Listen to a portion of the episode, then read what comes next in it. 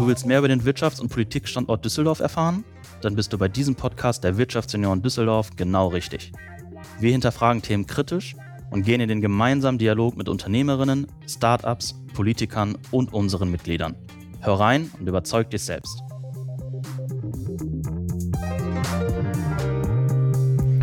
Hallo und herzlich willkommen zu einer weiteren Folge zu unserem Podcast Auf ein Alt mit. Ich sitze hier heute mit wunderbarer Aussicht über die Düsseldorfer Innenstadt im Büro vom Hauptgeschäftsführer der IHK, Gregor Berghausen. Herzlich willkommen, Gregor. Hallo, Tobias. Ja, wir haben wirklich eine tolle Aussicht auf das Pick- und Kloppenburg-Gebäude und natürlich auch dann rüber Richtung Köbogen und Köbogen 2. Ähm, wie siehst du die Stadtentwicklung in den letzten Jahren? Also ich glaube, wir sollten alle, die hier in Düsseldorf leben und arbeiten, total froh sein, dass wir eine Stadt haben, die tatsächlich diese Möglichkeiten hat, die sie auch nutzen kann und die ihr zur Verfügung gestellt werden von vielen Stakeholdern in der Stadt. Das heißt also, die Stadtentwicklung ist insgesamt äh, aus meiner Sicht absolut positiv. Das gilt sowohl für den Bereich der Planung als auch dann auch der Realisierung, denn man muss wirklich ganz klar sagen, äh, Düsseldorf hat einfach auch tolle Investoren, die dann halt auch sowas Besonderes wie ein Köbogen 2 auch am Ende realisieren. Das ist auch nicht überall so und insofern glaube ich, in den gesamten Rahmenbedingungen ist Düsseldorf schon von der Sonne beschienen, was diese Stadtentwicklung äh, angeht. Ja, da muss man sagen, da gehört ja auch eine gewisse Portion Mut dazu, ähm, sowas wie den Köbogen 2 gerade mit dem grünen Dach und den vielen Hecken dann ähm, auch hinzustellen. Und, die, äh, und es gehören auch Düsseldorfer Bürger äh, dazu, die das auch alles tolerieren und auch ähm, als ein Essential für ihre Stadt auch wirklich wahrnehmen. Gut, jetzt hatten wir auf unserem äh, Neujahrsempfang ja den Oberbürgermeister Dr. Stefan Keller ähm, zu Gast und die Intendantin der Oper, Frau Stampler-Braun. Wie steht denn die IHK zu den Plänen der neuen Oper? Na, das ist in dem, also diese, diese Frage, wo ist der Standort am Ende, äh, die ist ja sehr stark davon geprägt, ähm, welche Funktion soll diese Oper haben und wie kann man unter Umständen auch unterschiedliche städtische Funktionen in einem Opernneubau auch ähm, vereinen. Und das wird sicherlich zum guten Schluss die Entscheidung maßgeblich beeinflussen, wo, es man, wo man es dann am Ende äh, realisieren kann. Äh, wir stehen eigentlich ganz klar hinter einem Opernneubau ähm, und der Überlegung, das dann auch wieder als Stadtentwicklungsinstrument auch äh, wirklich nutzen zu können. Und das auch da wieder, das ist, äh, Düsseldorf macht das aus meiner Sicht vollkommen richtig. Nicht nur sich mit der Frage der Oper zu beschäftigen, sondern auch mit den Funktionen, die eine Oper innerhalb einer Stadt hat. Und das ist, glaube ich, etwas, wo ähm, die Stadt gut daran tut, da mal hin und her zu überlegen, äh, dann am Ende eine Entscheidung zu treffen. Da wird es sicherlich, und das sollte uns von vornherein klar sein, immer wieder Kritiker geben, äh, die sagen, hätte doch besser den anderen Standort genommen, äh, ist diese Funktion oder die Kombination von Funktionen in der Oper richtig gewählt. Ich glaube aber tatsächlich, die IHK steht dafür, diese Chance zu nutzen.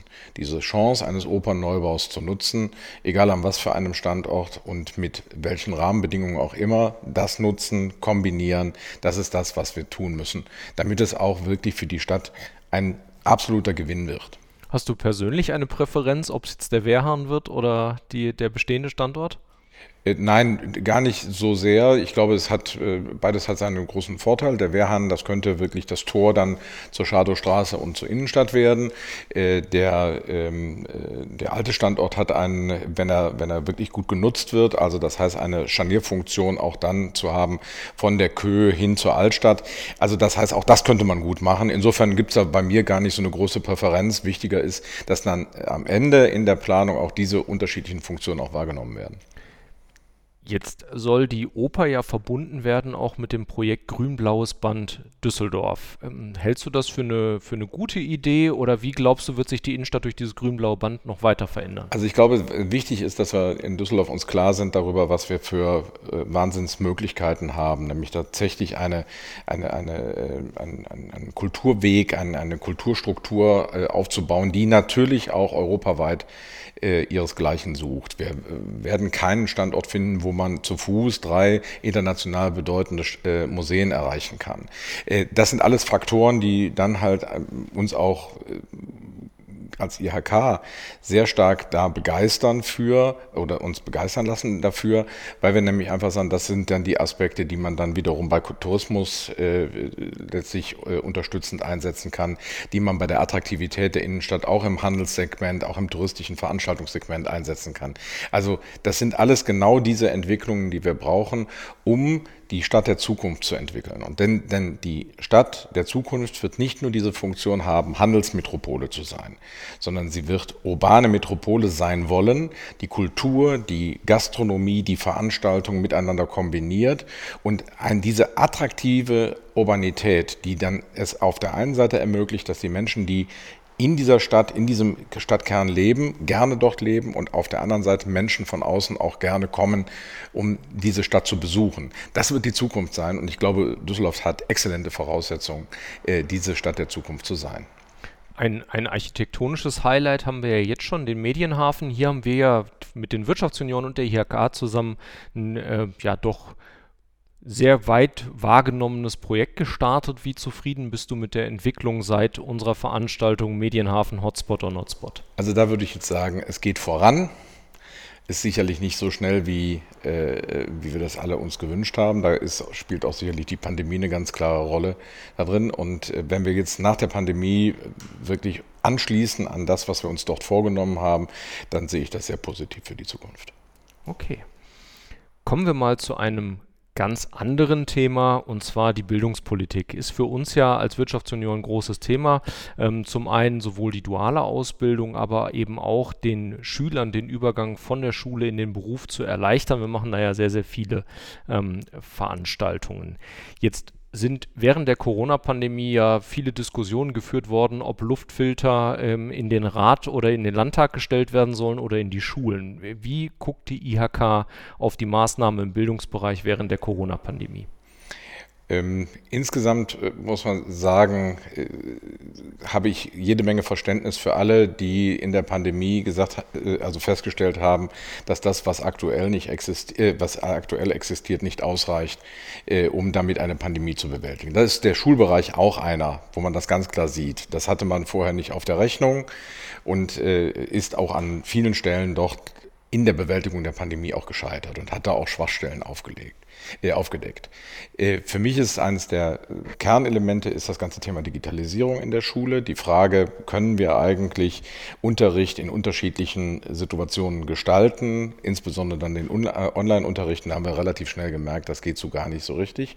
Das, was für uns als IHK besonders schwerwiegend ist, das ganze Thema Berufsorientierung im Online-Zustand digital zu realisieren. Wir haben uns hier als IHK echt die Klamotten vom Leib gerissen, um das zu transformieren äh, in die andere äh, Situation und sind auch letztlich da an vielen Stellen in den Schulen gescheitert, weil wir einfach, weil man mit den Instrumenten nicht richtig umgehen konnte, respektive einfach die technischen Voraussetzungen nicht existiert haben oder auch kein methodisch-didaktisches Konzept war, wie kann, kann ich das jetzt tatsächlich in den Unterricht äh, integrieren, so wie es normalerweise im Analogen halt der Fall ist. Und das ist schon eine große Herausforderung und wir sehen aktuell ganz klar bei den sinkenden Ausbildungszahlen, das ist eine dieser Auswirkungen. Wenn du keine Berufsorientierung machen kannst, dann kommt auch zum guten Schluss kein Ausbildungsverhältnis zustande. Das ist tatsächlich einer der großen Probleme, die wir aktuell sehen. Und sie haben ihre Ursache in der unzureichenden Digitalisierung in den Schulen.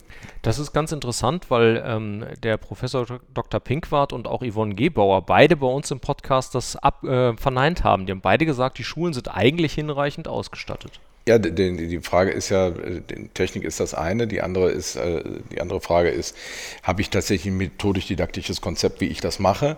Ähm, das heißt also, nur Tausende von iPads in die Schule zu liefern, hat, macht noch keinen Unterricht digital und Whiteboards in, der, in dem Klassenraum aufzustellen auch nicht. Das heißt, wir haben doch ein ganz klares Qualifizierungsthema äh, bei den Lehrerinnen und Lehrern, die halt einfach an vielen Stellen gefordert, ich will sagen, manchmal auch überfordert sind. Und äh, da gibt es aktuell auch seitens, muss man ganz offen sagen, des Schulministeriums einfach zu wenig Unterstützung für die Schulen, dort diese Transformation im pädagogischen Sektor auch wirklich zu unterstützen. Da haben wir im Übrigen, auch ich persönlich, mit, mit, mit Frau Geber auch drüber gesprochen. Das ist einfach die Magie der großen Zahl. Kolossal am Ende des Tages. Es sind einfach zu viele Lehrer auf einmal, die man qualifizieren müsste. Das macht man heute über so eine Schulleiterakademie, also so ein Train-the-Trainer-Programm. Das reicht allerdings natürlich nicht aus, um tatsächlich jeden Lehrer zu erreichen und dann auch insbesondere die zu erreichen, die nicht digital affin sind. Ja, das ist bisher kein Ausbildungsbestandteil der Lehrerausbildung gewesen. Und insofern muss man schlicht und ergreifend sagen, das ist ein Qualifizierungsbedarf. Das machen wir in den Unternehmen auch nicht anders. Mhm. Ja, wenn wir da Defizite feststellen, dann muss man halt letztlich dann nachqualifizieren. Das ist bisher noch nicht ausreichend geschehen. Jetzt bist du ja selber Vater. Siehst du einen Unterschied bei deinen Kindern und bei denjenigen, die du vielleicht hier über die duale Berufsausbildung ähm, in der IHK erlebst? Nein, das würde ich nicht sagen. Also ich glaube, also meine Kinder sind, sind äh, glaube ich, Standardkinder. Also insofern, äh, da gibt es auch, keinen, äh, gibt's auch äh, keinen großen Unterschied, was zum Beispiel die digitale Affinität angeht. Ich glaube halt einfach, äh, Kinder haben natürlich heute ein ganz anderes Level von digitalen Fertigkeiten, die sie schon einfach quasi als Basis äh, mitbringen. Das liegt einfach daran, dass sie das halt in ihrem Alltag ganz anders nutzen. Das ist aber was vollkommen anderes, ob ich mir regelmäßig irgendwelche YouTube-Videos reinziehe, äh, an, an der Konsole spiele oder sonst irgendwas mache oder ob ich tatsächlich daraus ein Unterrichtssystem aufbaue. Und da glaube ich, sind alle Kinder aktuell, ähm, brauchen sie Anleitung, um wirklich gut in ein Lernmindset hineinzukommen, das sie dann nutzen können, um halt wirklich äh, Inhalte entsprechend aufzunehmen. Ich glaube, das, was ein riesengroßes Thema ist, wir betreiben im Moment soziale Ausgrenzung über diesen digitalen Punkt. Äh, das hat nichts mit der Ausstattung zu tun, sondern hat einfach mit der, mit der Frage zu tun, können Eltern ihre Kinder dabei unterstützen oder nicht. Da sind sicherlich meine Kinder bevorteilt, muss man ganz klar sagen, weil wir uns halt letztlich dann an diesen Stellen auch drum kümmern. Und ich darf mir nicht vorstellen, äh, wie digitaler Unterricht aussieht, wenn du zu, äh, zu sechs oder sieben Leuten äh, in 60 oder 70 Quadratmetern sitzt. Also das ist, das ist einfach eine Situation, die habe ich nicht und damit sind meine Kinder bevorteilt, das weiß ich auch. Okay. Ähm, duale Ausbildung ist, glaube ich, auch noch ein gutes Stichwort. Wie siehst du da die aktuelle Situation? Von unseren Mitgliedern hören wir sehr viel, dass es sehr schwierig ist, aktuell noch Azubis zu finden. Ja, es ist äh, eindeutig so. Einen Grund habe ich gerade genannt. Das Thema Berufsorientierung in den letzten zwei Jahren war ein riesengroßes Problem. Und wir wissen auch, dass wir für duale Ausbildung, also das ist kein Selbstgänger mehr. Das muss man erklären. Das ist ein ganz erklärungsbedürftiges Produkt geworden. Und äh, die meisten Jugendlichen haben halt eine Welt, in der sie halt tatsächlich als Standardinstrument oder als Standardbildungsweg eigentlich das Thema Studium sehen. Äh, und das im Prinzip für alle Gruppen äh, zutrifft. Also auch der Hauptschüler oder der Realschüler, äh, der Gesamtschüler sagt eigentlich im Prinzip, ich brauche auf jeden Fall ein Abitur oder ein, ein, ein, zumindest eine Hochschulreife, um tatsächlich mein Glück finden zu können. Darauf ist alles ausgerichtet. Das ist schlicht und ergreifend ein Fehler, das wissen wir. Ja, das heißt also, eigentlich ist es nicht gut, wenn man sich so orientiert, weil man einmal Scheiternserfahrungen macht, wenn man es dann doch am Ende nicht schafft. Und der zweite Punkt, dass man gute Abzweigungen in seiner äh, Bildungsbiografie halt nicht findet. Wo es nämlich gut wäre, wenn man dann sagt, okay, ich mache erstmal was Praktisches, mache meine Ausbildung, kann danach immer noch studieren. Das sind halt tatsächlich die Punkte, wo wir darauf aufmerksam machen wollen als IHK, wo wir ganz klar sagen wollen, äh, mit einer Fachoberschulreife hast du eine super Chance, in eine Ausbildung zu gehen und dann halt danach unter Umständen ein Studium anzuschließen oder einen Meister zu machen, einen Fachwirt zu machen und damit glücklich zu sein.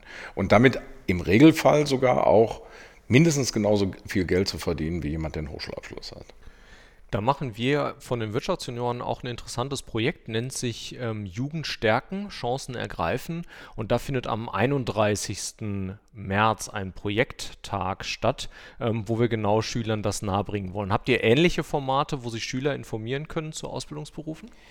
Ja, es gibt ja zwei, Thema, zwei Themen. Das einmal ist letztlich in der Berufsorientierungsphase, also Klasse 8, 9, äh, den Impuls zu geben, nicht unbedingt nur auf Studienabschlüsse zu schauen, sondern auch duale Ausbildung ins Kalkül zu ziehen. Das machen wir mit Ausbildungsbotschaftern in den Schulen. Das machen wir äh, durch Unterstützung der Praktikumsvermittlung. Das ist so das eine in der Berufsorientierungsphase. Und dann kommt die Vermittlungsphase. Und da ist eine IHK, ich sage jetzt mal, das kennt inzwischen jeder in der äh, Abgangsklasse oder Vorabgangsklasse Azubi Speed Datings. Das ist unsere Domäne.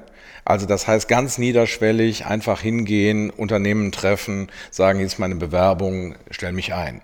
Äh, das ist der zweite Punkt, der wichtig ist, nämlich dann zum guten Schluss sehr niederschwellige Angebote zu machen, um die Jugendlichen, die sich dann für duale Ausbildung äh, entscheiden, auch schnell an einen Ausbildungsplatz zu bringen. Für die Unternehmer sage ich ganz klar, kommt zu den Speed Datings, nutzt diese Möglichkeit. Äh, da gibt es nicht immer nur die richtigen Bewerber, muss man auch das ein oder andere Gespräch führen, wo man danach denkt, naja, war nicht so super, aber wir haben wirklich in der Auswertung ganz klar das, das Dacht, viele Unternehmen sagen, ich habe Bewerber kennengelernt, die hätte ich sonst niemals ins Kalkül gezogen und das ist, glaube ich, etwas, äh, was unser Azubi Speed Dating oder unsere Azubi Speed Datings insgesamt äh, ganz besonders macht. Ich glaube, dass wir, dass wir äh, natürlich noch weitere, viele weitere Angebote haben, jetzt gerade auch im digitalen Bereich. Ähm, da machen wir unsere Erfahrungen mit den jungen Leuten, da machen wir unsere Erfahrungen aber auch mit den Unternehmerinnen und Unternehmern. Und da ist mein Appell ganz klar, man muss auch sich als Unternehmen auf die aktuelle Marktsituation einstellen. Den Nonplusultra stromlinienförmigen Azubi, den gibt es halt wahrscheinlich auch nicht mehr. Und äh, auch da tun die Unternehmen gut daran, sich zu überlegen, wie kann ich mein Anforderungsprofil anpassen? Was kann ich auch unter Umständen von vornherein an Unterstützung für die jungen Leute anbieten, wenn sie in die Ausbildung bei mir einsteigen? Und wenn man das gezielt und gut äh, bewirbt, dann glaube ich, äh, bekommt man auch die richtigen Azubis noch. Mhm. Jetzt ist die ähm, oder die weniger nachwachsenden Azubis das eine Thema. Der demografische Wandel führt dazu, dass auch noch sehr, sehr viele ähm, in den nächsten Jahren in den Ruhestand gehen. Der Fachkräftereport hat stammt jetzt aus 2019, ist also schon ein bisschen was her, aber hat festgestellt, dass bis 2030 in NRW bis zu 735.000 Fachkräfte fehlen werden. Könnte Einwanderung eine Lösung dafür sein, wenn wir sagen, Azubis äh, ist schwierig und es, der demografische Wandel lässt sich nicht aufhalten? Ja, klar. Also man muss beides tun. Man muss ausbilden, möglichst viele junge Leute für sich gewinnen.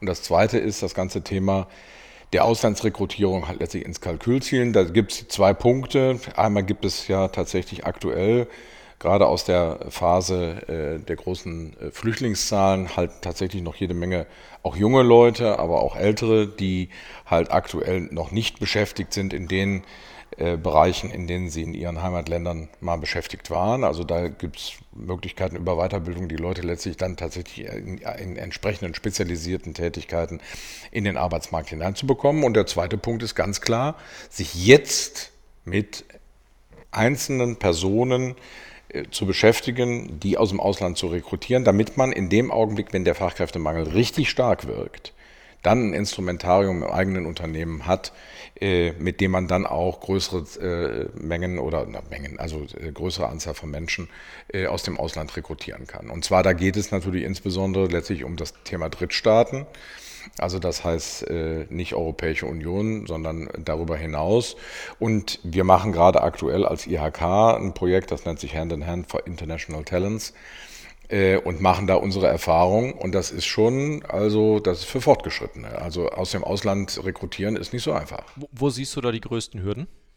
Naja, also es gibt zwei Themen. Das eine Thema ist, äh, wir haben zwar das Fachkräfteeinwanderungsgesetz, aber das hat es auch an vielen Stellen nicht unbedingt einfacher im deutschen Behördendschungel gemacht. Das, das, das ist der eine Teil der äh, Wahrheit. Und der zweite Teil ist, Deutschland ist und bleibt ein Zettelland. Ja, also äh, äh, Kompetenzen und Fähigkeiten müssen in irgendeiner Form beschrieben sein. Das heißt, es geht hier alles immer nur über äh, Zeugnisse und Nachweise. Und das dauert auch letztlich im, im, Regelfall. Entweder hat derjenige die Kompetenzen noch nicht ganz, dann muss er sie nochmal nachschulen, oder es gibt halt ein Anerkennungsverfahren, in dem er halt letztlich erstmal diese äh, Kompetenzen bescheinigt bekommen muss. Und das ist schon noch ein Punkt. Wir sehen jetzt aktuell, also wenn es gut läuft, kommen wir immer dann kommen wir in so einen Zeithorizont von sechs bis neun Monaten, die eine Auslandsrekrutierung dauert. Äh, das ist nicht schnell. Das muss man ganz klar sagen. Also für diesen ganz ad hoc Fachkräftebedarf ist das überhaupt kein Instrumentarium. Deswegen sage ich ganz klar, wir müssen in eine vorausschauende Personalpolitik und wir müssen solche Instrumente einfach mal austesten um sie dann wirklich professionell einsetzen zu können im Unternehmen, wenn es dann notwendig wird. Eine besonderen äh, Facette des Fachkräftemangels hat uns Thea Ungermann von der Schumacher Altbiermanufaktur letztens mitgeteilt, dass viele ihrer Mitarbeiter in der Pandemie, die sie ähm, zwangsläufig freisetzen musste, in anderen Branchen ähm, eine neue Heimat gefunden haben. Ähm, ist das ein Problem, was ihr vielfach gespiegelt bekommt? Ja klar, das ist das Thema äh, sowohl in der Gastronomie als auch äh, im, im Bereich aller äh, alle Einsatzgebiete oder äh, Tätigkeitsbereiche, die halt ungünstige Arbeitszeiten haben. Da ist tatsächlich dann die Situation, wenn ich irgendwo anders was bekommen kann, was meinem Lebensrhythmus mehr entspricht oder wo ich halt glaube, äh, auch, auch unter Umständen mehr Geld verdienen zu können, ähm, dann wandern die Leute ab. So, und das ist halt natürlich ein Phänomen, dann kann man auf der einen Seite sagen, okay, da muss da mehr bezahlt werden. Das ist aber gar nicht die, äh, glaube ich, die, der entscheidende Faktor, sondern der entscheidende Faktor ist, dass wir über die Attraktivität letztlich dieser Branchen auch nochmal reden müssen. Ich finde es sehr wichtig, dass wir für äh, insbesondere die dienstleistungsorientierten Berufe auch in Deutschland eine andere Form von Wertschätzung äh, ähm, äh, empfinden. Ähm, und, und, und das ist ähnlich wie wir das jetzt in der Pandemie bei dem Thema Pflegeberufe gesehen haben, wir müssen einfach mal sehen, wie wichtig das ist. Also das heißt, ich finde es eigentlich total wichtig, dass wir jetzt mal erkennen, wie wichtig uns die Gastronomie ist, weil sie halt einen ganzen Teil des Lebensgefühls ausmacht. Wie wichtig Veranstaltungen sind, wie wichtig der Kultur- und Kreativwirtschaftsbereich äh, mhm. ist. Das ist etwas, was wir jetzt zwei Jahre Entzug auch sicherlich an vielen Stellen ganz anders wertschätzen und dann muss es uns auch klar sein, da muss man auch wahrscheinlich besser bezahlen. Am Ende äh, muss man mehr bezahlen für die einzelne Leistung, damit dann auch bei den Mitarbeiterinnen und Mitarbeitern mehr ankommt. Mhm. Welche weiteren großen Herausforderungen oder vielleicht auch ähm, Erfolge siehst du im Moment noch in Düsseldorf? Die, die, die Stadt hat es geschafft, schon Einmal, nämlich in dieser Wirtschaftskrise 2008, 2009, unglaublich resilient auf diese Krise zu reagieren. Das ist einmal natürlich der Verdienst der Unternehmen, die halt letztlich in ihrer Branchenstreuung äh, so etwas schaffen wie eine, ein Ausgleich. Das heißt, wenn es einen Bereich äh, schlecht geht, geht es einem anderen besser. Damit schafft man im Prinzip einen doch wirklich, ähm, sag ich mal, guten Gewerbesteuerzufluss und damit auch eine hohe Handlungsfähigkeit von Politik, Verwaltung. Ähm, in, nach so einer Krise. Wenn man, man muss halt tatsächlich, ich glaube, das wird in Düsseldorf zu wenig gemacht, mal wirklich an die unterschiedlichen Standorte, nur in Nordrhein-Westfalen, da muss man gar nicht bundesweit gucken, in Nordrhein-Westfalen zu schauen, wie halt solche Krisen, was die auslösen, was das auch macht mit einer Stadtgesellschaft, was das macht mit, dem, mit einem Wirtschaftsstandort, was die Frage auch der Standortfaktoren angeht. Da ist Düsseldorf wirklich von der Sonne beschienen und das ist auch, ist auch gut so und ich glaube, wir machen damit auch was. Also wir legen uns nicht nur dann in, äh, zurück in den Sessel und sagen, ist doch super, äh, funktioniert alles, sondern wir machen damit auch was. Und das ist auch etwas, was ich mir wünsche als einen Grundgeist, der aus der Pandemie herauskommen sollte, zu sagen, ey, guckt mal, wir haben so eine Herausforderung gemeinsam bewältigt. Und das muss uns eigentlich Rückenwind geben für das, was kommt. Denn äh, ich meine, braucht man jetzt gar nicht so lange drüber reden.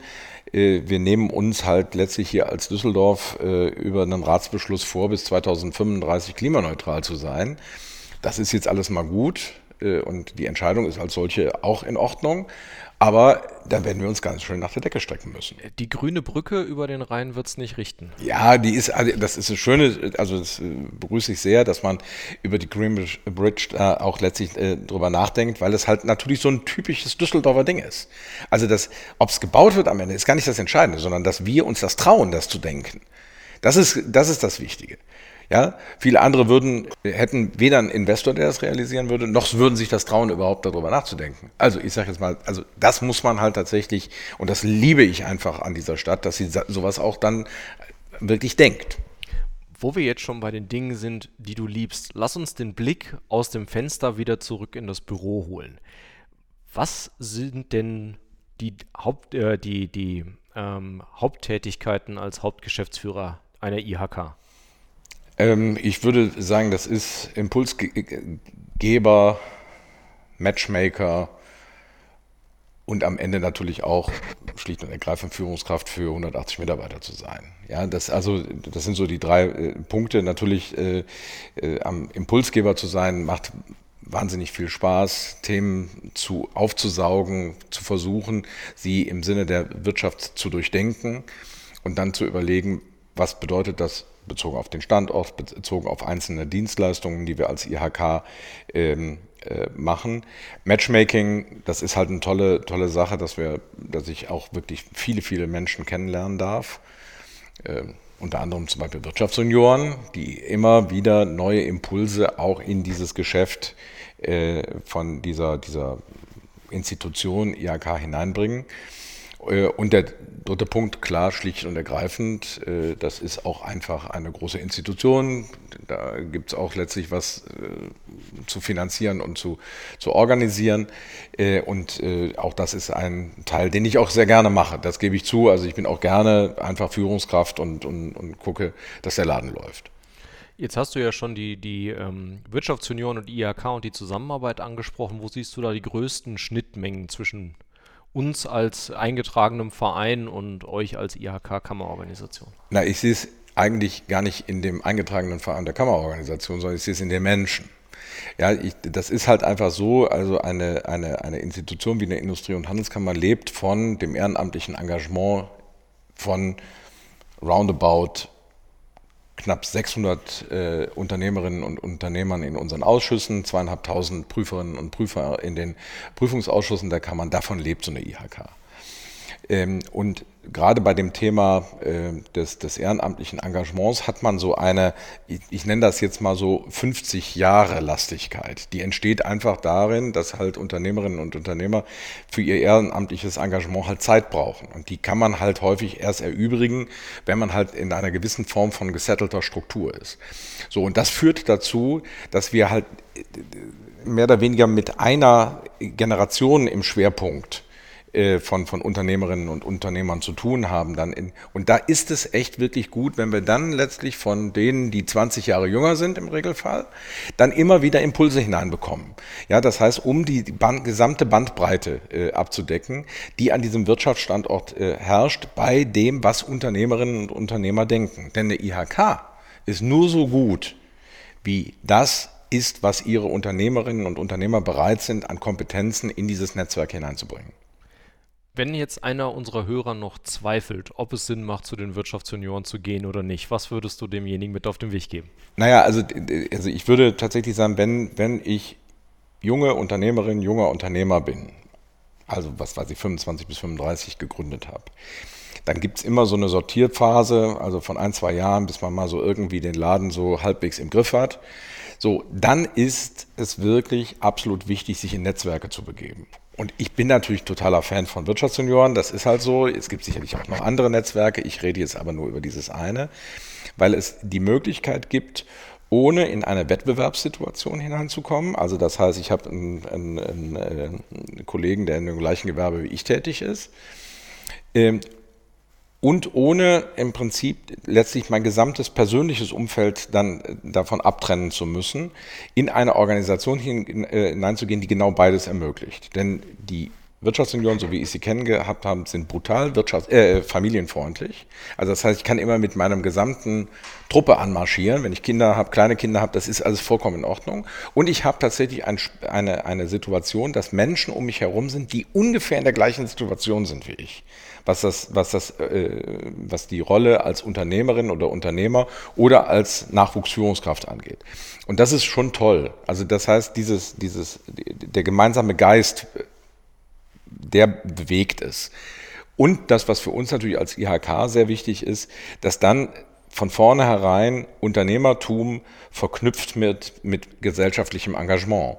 Denn ihr macht ja alle das nicht nur, um euch gegenseitig aufzuschlauen, was die eure Unternehmerfähigkeiten angeht, sondern macht auch gleichzeitig etwas für diesen Wirtschaftsstandort, für die Gesellschaft insgesamt, egal ob das jetzt im, im, äh, im politischen Bereich ist, ob es im Bildungsbereich ist oder sonst irgendwo.